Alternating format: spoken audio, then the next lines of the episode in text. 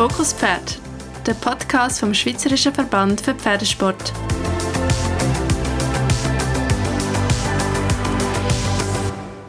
Mein Name ist Olga Kuck und ich rede heute zusammen mit meinem Gast, Franz Häfliger, über seine Tätigkeit im Ehrenamt. Im Juli hat der Vorstand vom SVPS die Strategie SVPS 2030 finalisiert. Neu soll die Organisation und die Aufgabenverteilung im Vorstand und auf der Geschäftsstelle angepasst werden. Und das wiederum bedeutet unter anderem, dass die Ressort abgeschafft werden. Der Franz Häfliger war Ressortleiter Wettkampfsport und wird sich jetzt neuen, punktuell spezifischen Projekten zuwenden, um die mit seiner Erfahrung zu begleiten. Franz, neben deinem Ehrenamt bist du aktiver Dressurreiter, Richter, dann bist du noch mehrere Jahre OK-Präsi vom Goncourt in Landsburg und noch Vizepräsident vom ZKV. Was motiviert dich, dich so fest Ross zu widmen? Die Motivation kommt eigentlich schon von Kindsbeinen her. Ich habe äh, als kleiner Stropf habe ich schon eine sehr grosse Freude gehabt, Ross. Und meine Eltern haben jedes Mal müssen an die Stelle, wo Ross äh, hatten, haben sie müssen zufahren und haben immer die Ross anschauen. Und dann als äh, kleiner Bub, respektive äh, schulpflichtiger Bub, hat es dann die Möglichkeit gegeben, einen Stall in Lenzburg können, äh, die ersten Longierstunden können zu nehmen.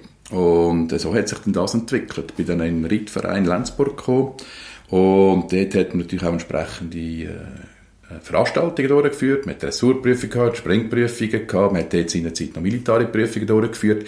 Und dann ist man halt nadigs noch dort reingekommen und dann hat man das eine Job übernommen und dann hat man dort ein Verantwortung dürfen tragen, hat etwas dürfen organisieren und so hat sich das einfach entwickelt. Ich bin eben auch von Lenzburg ursprünglich. Das habe ich gesehen. Ah, ursprünglich? Ja, also nicht ganz ursprünglich. Ich bin in Zwolle aufgewachsen, ja. aber mein Herz ist in Lenzburg. Mein Absolut. in welchem Stall hast du denn angefangen? Das ist äh, dort, äh, wo jetzt im Moment äh, die Regionalpolizei ist, ist der Stall Schneider gewesen. Ja. Da war ein Springreiter gewesen. Gut, das ist natürlich jetzt auch schon wieder 45 Jahre zurück. Und er hat ein Springross gehabt. Und dort, in der Zeit, war ja noch die Galerie in Aarau gewesen, Kaserne, und dort hat es immer einen, einen Adjutant-Unteroffizier gehabt, der ist die Ross longieren und ein, ein Hauptmann hat dann die dort geritten von dem Herr äh, Schneider. Und ich durfte dort beim Herrn Adjutant Moser aufs Ross aufsitzen. Und er hat mir eigentlich die ersten Longenstunde gegeben. Ja, Sicher noch Jedes Mal runtergefallen, aber äh, wieder aufgestiegen. aber das ist so gegangen, ja. Uh, ja. Da habe ich eigentlich meine ersten Reiterfahrungen dürfen sammeln. Ja. Ich habe nie selber dürfen reiten, weil die Rosse sind S-Ross gewesen. Das kann man natürlich nicht immer ein Bübel können, äh, S-Ross unter das Viertel geben. Aber nachher dann hat sich dann in Lenzburg, äh, die Schür steht nicht mehr, hat, äh, die Stadt Lenzburg hat noch eine gehabt, dort war ein Mitarbeiter auf der Stadt, äh, auf dem Stadtbauamt, der hat ein Ross gehabt. Und das war gerade vis-à-vis von uns, äh, gewesen, wo ich gewohnt habe mit meinen Eltern. Und dann ist natürlich das klar gewesen, jeden Tag dort im Ross gewesen und geholfen misten, geholfen fuhren. Und dann hat sich das so ergeben, auch nicht das reiten. Und dann bist du von der S-Ross, also Springross oder Dressurross? Springross. Und dann bist du aber in die Dressurrichtung gegangen? Ja, das hat sich natürlich auch entwickelt. Äh, zuerst als, äh, als junger Bursch ist natürlich Dressur nicht so interessant.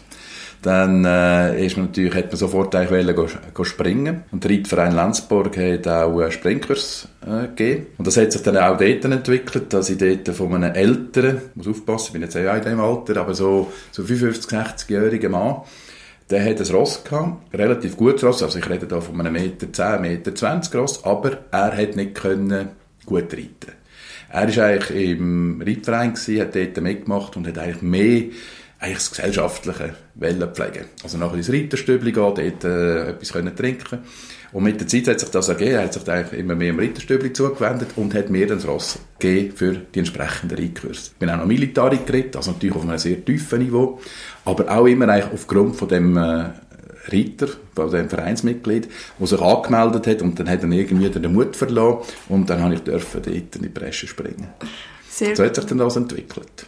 Ja, und dann hatte ich später auch noch das Interesse für den Richter, also für das Richteramt noch gepackt. Das hat sich eigentlich äh, sehr spät äh, entwickelt. Ich habe mich eigentlich grundsätzlich eher, eher der Reiterei äh, zugewendet. Äh, selbstverständlich im Lenzburg haben wir den Erich Hediger gehabt. Das war ein altbekannter Dressurrichter gewesen. Ist auch ZKV Ob äh, Obmann gewesen, Dressur. Und er hat mich eigentlich auch dort laufend begleitet. Ich konnte auch mit ihm können die, die Dressurkurse besuchen. Und er hat mich dann auch einmal äh, mitgenommen, respektive gesagt, du kannst eigentlich mit deiner Rost mehr machen, du musst ein bisschen mehr dranbleiben und so weiter. Und dann hat sich dann auch so ergeben, dass ich dann auch können, äh, in die Qualifikationsrunde gehen für die Schweizer Meisterschaft, er Schweizer Meisterschaft. Habe dann äh, auch beim ersten Mal, wo ich teilgenommen habe, dürfen gewinnen. Das war in Münzigen, 1995. Jetzt auch schon wieder ein Zeitchen her. Es war selber für mich auch eine Überraschung. Wahrscheinlich für andere auch. Und da hat sich einfach das Ganze ein bisschen mehr entwickelt in Richtung Dressur. Ich bin nicht ein begnadeter Springreiter gewesen, so bei einem Meter 20, 25 hat es dann aufgehört. Ich sage jetzt nicht, dass die Ross nicht genügt haben, aber ich glaube auch, meine Grenze steht dann ungefähr gewesen. Und da hat sich das dann auch so entwickelt. Eben, Im Springen haben wir nicht so Erfolg gehabt. Da sind wir halt ein bisschen Dressur gegangen. Das ist natürlich eben vor äh, 25, 30 Jahren ist das noch nicht die Dressur gewesen, die wir heute haben. Auch auf dem R-Niveau nicht. Das ist, wenn einer ein bisschen am Zügel gelaufen ist, ist man da eigentlich fast schon zufrieden gewesen. Äh, wo heute natürlich das überhaupt nicht mehr lange. Auch die Ross würden nicht mehr lange. Das mhm. ist ganz klar. Ja, ich richte tue ich noch nicht eigentlich so lange. Ich muss gerade überlegen. Ich glaube erst seit 2000 und ja, 13 rum. Ja. Jetzt etwa 9, 9 10 Jahre rum. Das hat mich immer gewundert, wie man richten wird. Ist das eine Ausbildung? Macht man da Kurs? Das ist von der Disziplin Dressur eigentlich ganz klar geregelt. Mhm. Wenn man äh, einsteigen als äh, Dressurrichter, geht man zuerst mal als Anwärter. Das heißt, man muss zuerst einmal ein bisschen beisetzen, muss sich das einmal, ich sage jetzt mal, selber erleben. Dann hat man in seiner Zeit müssen Unterschriften haben von den entsprechenden Dressurrichtern, dass die gesagt mal, der kann das, der hat Basiswissen von der Dressurreiterei und auch von der Richterei, er sieht es. Und dann, äh, wenn man das gemacht hat, hat man dann eine Prüfung dürfen. Äh, dort hat man können mitrichten, noch nicht als aktiver Richter, der zählt hat, sondern mitrichten. Da ist das verglichen worden mit den offiziellen Dressurrichter. Da hat man eine theoretische Prüfung abgeleitet und dann ist man Richteranwärter gewesen. Und da hat man drei Jahre als Richteranwärter müssen offiziell richten. Drei Jahre? Drei Jahre, ja. Ja. Und dann äh, eben, man hat GA müssen richten, dann eben als Seitenrichter und dann hat man dann irgendwann dürfen dann äh, L richten und dann hat man als C-Richter dürfen äh, amten und dann nachher dann ist eine Prüfung gewesen. Ja. Also mit zwei äh, Nebenrichter, offiziellen Nebenrichter und der entsprechende Prüfling oder die, die prüfende Person als C-Richter. Ja. Und dann hat man auch eine theoretische Prüfung müssen ablegen und dann ist man L-Richter geworden man okay. das bestanden hat. Und wie bist du dann zum Ehrenamt beim Verband gekommen? Als äh, jetzt Leiter Wettkampfsport? Ja. Ja, das sind halt so Gegebenheiten. Wir, äh, das hast du einerseits mit meinem äh, Amt, das ich hatte, in, beim ZKV als Vizepräsident. Mhm. Da, da lernt man natürlich sehr viele Leute kennen. Und mein Vorgänger hier im Verband, der Peter Christ, war ja auch lang ZKV-Präsident. Er war dann Chef Wettkampfsport äh, hier im Verband. Und wir haben einander eigentlich äh, sehr gut kennt. Also wir haben jetzt einen sehr regen Austausch gehabt, aber wir haben einander kennt. Und ja, und er hat mich dann mal abgefragt, ob das eine Aufgabe wäre, die ich gerne würde übernehmen würde. Haben wir dann das ein bisschen länger Zeit müssen überlegen habe mich dann auch schlau gemacht. Er hat mich dann auch entsprechend orientiert, was das auch bedeutet vom zeitlichen Aufwand her, wo nicht ganz zu vernachlässigen ist. Und dann, äh, ja, bin ich dann von der Versammlung, von der Mitgliederversammlung, bin ich dann gewählt worden. Und Jetzt ist es ja so, dass es die Transformation gibt. Und neu gibt es ja dann im Vorstand dann die sogenannten Konsulenten, die von der Geschäftsstelle beizogen werden für den Know-how-Transfer. Und da gehörst ja dann du mit deiner Expertise auch dazu. Wo siehst du deine Stärken? Also grundsätzlich sehe ich meine Stärken schon im Sportteil, mhm. also wirklich im Wettkampfsportteil. Aber selbstverständlich, äh, ich bin auch äh, Geschäftsführer, ich kenne auch die Finanz Zahlen oder kann die Finanzzahlen auch interpretieren. Auch dort könnte ich, je nachdem, wenn es gefragt ist, einen Beitrag leisten. Obwohl jetzt da natürlich meine äh, Vorstandskollegin äh, Gisela Marti in, den Finanzen tätig ist, die natürlich noch tiefer einen Einblick hat. Aber ich sehe sicher im Sportteil sehe ich meine Stärke, weil einerseits eben, ich reite selber noch Dressur. Also ich sehe es alles eigentlich aus Seite Teilnehmer, Athlet. Ich bin auch, sage jetzt, relativ nüchtern an der Organisation von der, von der äh, Wettkampfveranstaltungen. Und natürlich als Offizielle sehe ich auch, was Bedürfnisse sind von den Offiziellen. Wie lange wie lang bist du Ressortleiter gewesen? Also jetzt im, im Vorstand SVPS, ja, das ja. ist im, jetzt bin ich im vierten Jahr. Im vierten Jahr, ja. Ja, das ist ein das sind dann eigentlich wieder Wahlen dann wieder. Ja, okay. Wie, wie willst du denn so das Wettkampfgeschehen in der Schweiz beschreiben? Oder wie findest du das? Wo stehen wir? Also ich denke, unser System ist grundlegend gut. Selbstverständlich gibt es immer wieder Sachen, die man muss anpassen muss äh, sei es von der Reglementseite her, sei es aber auch von der, von der Konkurrentenseite her. Vor allem, jetzt sage jetzt mal, von dem Niveau auch mit der Ross. Wer kann, wer soll, wer soll dürfen starten von den, von den Höhen her? Wir haben ja die Gewinnpunkte. Im Moment werden Gewinnpunkte eigentlich meistens aufs Ross bezogen nicht primär auf den Reiter. Es gibt auch die Paarpunkte, die man kann, äh, einsetzen kann. Aber normalerweise sagt man einfach, Gewinnpunkte vom Ross werden limitiert, dass er entsprechend eben eine höhere Kategorie starten muss. Man schaut dort weniger auf den Reiter. Und das ist im Moment eine Diskussion, wie man das auch könnte machen, dass eben Paargewinnpunkte zählen.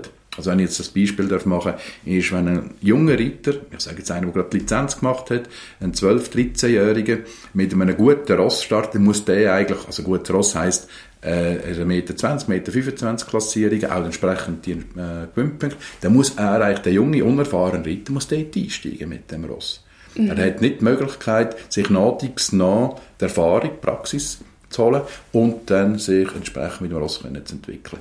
Das wäre mit ein paar Gewinnpunkten wäre das möglich. Das haben wir in der Dressur zum Beispiel. Ah ja. ja. Also dort gibt es den Unterschied. Dort ist eigentlich nur ein paar Gewinnpunkte, die zählen und nicht die Einzelpunkte vom Reiter oder vom Ross. Ah, spannend. Ja. Also ich tue selber auch springen. Dressur ist... Ähm, Notwendiges Übel? nein, nein, nein, nein, das habe ich jetzt nicht gesagt. Das hast du jetzt gesagt. Ähm, nein, aber es ist halt einfach nicht meine Welt und äh, ist jetzt noch spannend, das zu hören. Ich dachte, das sei ein bisschen einheitlicher. Nein, das äh, können eigentlich die Disziplinen selber, also die Reglemente werden dann nicht vom Vorstand gemacht. Mhm. Die Reglemente werden von der Disziplinen gemacht und die werden dann, je nachdem, was für Änderungen das es gibt, werden die mit der Regionalverband angeschaut, die Reglementsänderungen, und werden dann von der Reglementskommission verabschiedet. Ja. Und dann gibt es die Reglementsanpassungen. Aber die Reglemente werden nicht vom Vorstand gemacht. Disziplinenreglement, Wettkampfsportreglement. Ja. Ich würde sonst gerne noch mal ein bisschen aufs Ehrenamt zurückkommen. Du hast am Anfang gesagt, es nimmt auch viel Zeit in Anspruch und ich glaube, das ist etwas, was man oftmals vergisst, vielleicht auch als Außenstehende wie ich im Breitensport, dass äh, die Ehrenamtler ja noch eigentlich einen Hauptjob haben. Wie ist das? Wie hast du so Work-Life-Balance? Wie hast du das angebracht? Gut, Work-Life-Balance, ich muss es so sagen. Ich äh, habe einen guten Arbeitgeber, das ist auch mit meinem Arbeitgeber abgesprochen, dass ich eben das Ehrenamt, das, die Vorstandstätigkeit im SVPS äh, wahrnehme und habe dort auch das Okay bekommen, weil es braucht halt auch gewisse Zeit tagsüber. Nachher ist es natürlich schon so, dass man halt seinen Tag muss relativ klar planen. Was mache ich wenn? Und ja, das, das liegt mir jetzt. Ich brauche zum Glück nicht so viel Freizeit, respektive alles, was ich äh, nebst der Arbeit machen, auch mit, dem, mit der Vorstandstätigkeit, alles aus das Richten oder auch selber Reiten ist für mich, das gehört zu der Life Balance. Mhm. Also nicht primär Work, natürlich Vorstandstätigkeit und der Job ist Work, aber alles auch Dressur richten, auch wenn das ein, ein äh, ich sage jetzt mal geistige Anspannung da ist. Man muss sich konzentrieren, ja, de, äh, bei diesen Ritten, dass man die äh, korrekt kann beurteilen, die Ritter und Ross, was sie da vor zeigen tun, ist für mich trotzdem nicht das Gleiche, wie wenn ich im Job bin oder wenn ich eine Vorstandstätigkeit tue, äh, ausführe. Und so, selbstverständlich, das Reiten ist noch ganz etwas anderes. Das ist wirklich, auch wenn wir trainieren, oder wenn ich trainieren tue, ist es eine andere Anspannung, eine andere Konzentration. Ja, ich denke, da könnte ich viele Reiter auch verstehen. Also es ist auch ein anderes Kopf abstellen und gleichzeitig Kopf sehr brauchen. Das kann man sicher so sagen. Also wenn ich mit dem Ross arbeiten tue oder wenn ich auch ausreite, ich kann nicht irgendetwas nachher studieren. Das mhm. merkt das Ross und dann macht es irgendwie das, was man dann nicht so will. Und wenn man sich aber konzentriert, aufs Ross konzentriert, auf die Bewegung vom Ross konzentriert, dann hat man die Verbindung zum Ross. Ich glaube, das ist etwas, wo der Reiter einen Vorteil gibt gegenüber anderen Sportarten. Weil man hat einen Partner, der Anforderungen hat, sage ich jetzt mal, positive Anforderungen stellt, dass man sich eben auch mit dem Ross oder eben mit dem, mit dem Partner tut, entsprechend äh, abgeben, kommunizieren, nonverbal oder verbal äh, im Training und ich muss sagen, ich habe jedes Mal Freude, wenn ich in den Stall gehe, meine drei Ross, wenn ich komme, dann kehren die den Kopf und wenn der eine oder andere wiehert ganz leicht und begrüßt einen. Nur wenn man reinläuft, die hören einem schon vom Schritt her, mhm. dass man kommt und nachher dann sind die da und warten bis, natürlich haben wir das gut über als Begrüßung, aber auch wenn man dann der, einen, der erste Führer nimmt, die anderen zwei, die sagen, vergiss mich dann nicht. Ich will da raus. Ja. Und das ist etwas, wo, wo in meinen Augen ein, ein wunderbarer Feedback ist. Ja. Und das kann eigentlich jemand, der nicht mit Ross arbeitet oder mit dir arbeitet, kann das gar nicht wahrnehmen. Der kann das nicht nachfühlen. Und da kommen wir vielleicht auch ins Thema ähm, dann auch Tierschutz.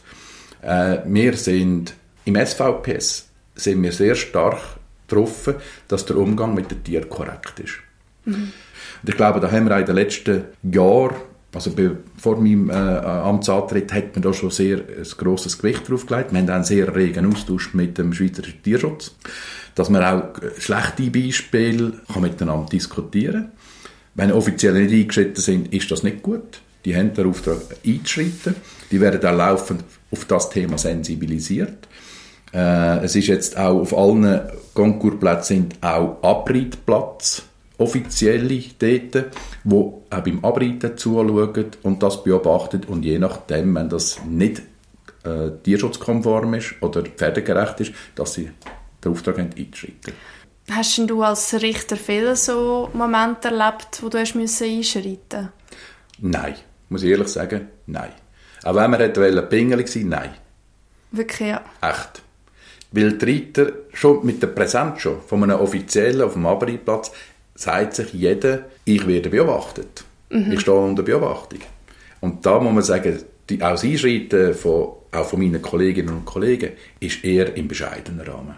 Ja, also nicht, dass ich etwas anderes gedacht habe, aber ich glaube, jeder hat seine eigene Realität und wenn da ein Richter kommt und sagt, du machst etwas falsch und ähm, ein Richter hat das Gefühl, er macht das Richtige, kann ich mir vorstellen, dass da schon ein bisschen Konfliktpotenzial rum ist.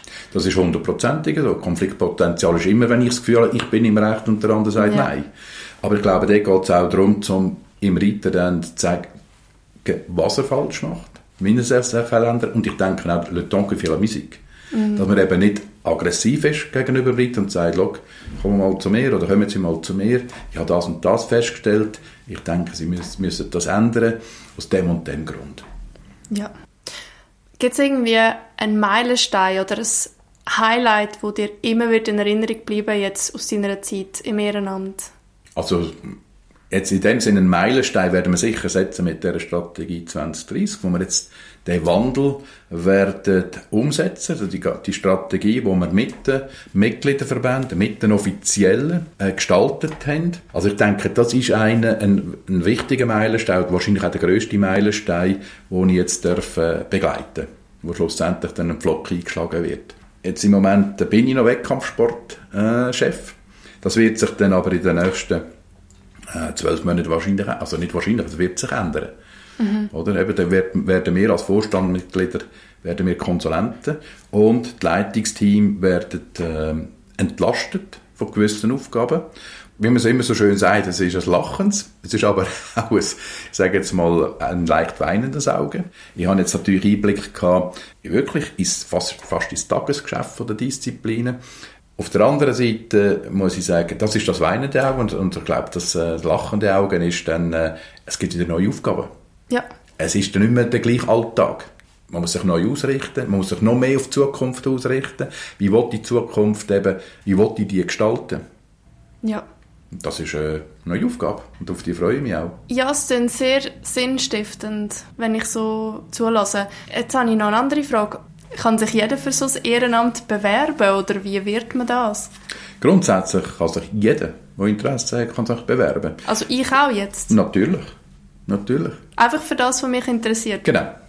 Es ist natürlich dann so, dass man dann äh, wie so eine kleine ein Motivationsschreiben, wie, wie wenn ich mich für einen Job bewerben ist ja auch eine Art ein Job, muss ich eine Motivation schreiben, ich muss äh, können sagen, ich kann das und das kann ich mitbringen, das und das kann ich einbringen und dann äh, wird man sicher einmal das anschauen, entspricht, entsprechend die Mitbringsel den Anforderungen für das Ehrenamt. Und nachher ist es so, dass nicht der Vorstand wählt. Das sind eigentlich die Mitgliederverbände, die Mitgliederversammlung. Die wählt dann schlussendlich das neue Mitglied, wenn es im Vorstand geht. Mhm. Wenn es natürlich dann in die Disziplinen geht, ist es anders oder jetzt neu die, Leit äh, die technischen Komitees. Dort geht die Bewerbung eigentlich an die technischen Komitees, die schauen die an und geben dann eine Empfehlung im Vorstand und sagen, das sind die und die, wo wir würden sehen oder die und die Person würden wir sehen und der Vorstand wählt in die technischen Komitees oder jetzt heute in die Disziplinen. Meldet sich da viel? Das ist äh, genau das Thema. Äh, eben, wie, ich, oder wie du mich schon bereits gefragt hast, es braucht sehr viel Zeit, je nachdem, was man eben macht ist man auch halt tagsüber ein bisschen angebunden. Ja. Und man merkt auch, dass eben die Work-Life-Balance, die wir auch angesprochen haben, ganz am Anfang, dass für gewisse Leute das auch immer wichtiger wird. Also es wäre jetzt vielleicht ein Aufruf für die, die Lust hätten und diese Anforderungen würden dann sprechen. Gibt es zusätzliche Rahmenbedingungen, die du dir würdest wünschen für die Zukunft vom Reitsport oder jetzt spezifisch vom Wettkampfsport? Grundsätzlich sind wir natürlich erpicht und legen einen grossen Wert darauf auf die Ausbildung. Damit der Reiter versteht, wie ein Ross, wie er ein Ross muss führen, damit er Spitzenleistungen kann erbringen. Ja. Und das muss auch einhergehen mit einem, Pferd, mit einem pferdegerechten, tiergerechten Umgang. Aber da hat es in meinen Augen gute Reitlehrer, die das kennen. Und die müssen wir auch weiter stärken und müssen die jungen Reitlehrer, die jungen Ausbildner von Reiter oder von Ross, müssen wir einfach unbedingt mitnehmen. Ja. Das ist etwas vom Wichtigsten.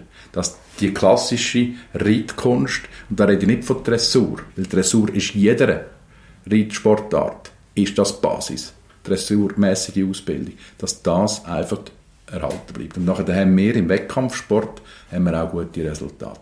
Und alles andere ist eigentlich Beigemüse. Reglement sind Beigemüse, äh, ich sage, der Parkour ist Beigemüse, alles andere. Aber wenn die reiterliche, pferdliche, pferdesportliche Ausbildung nicht da ist, dann haben wir keine guten Resultate mehr.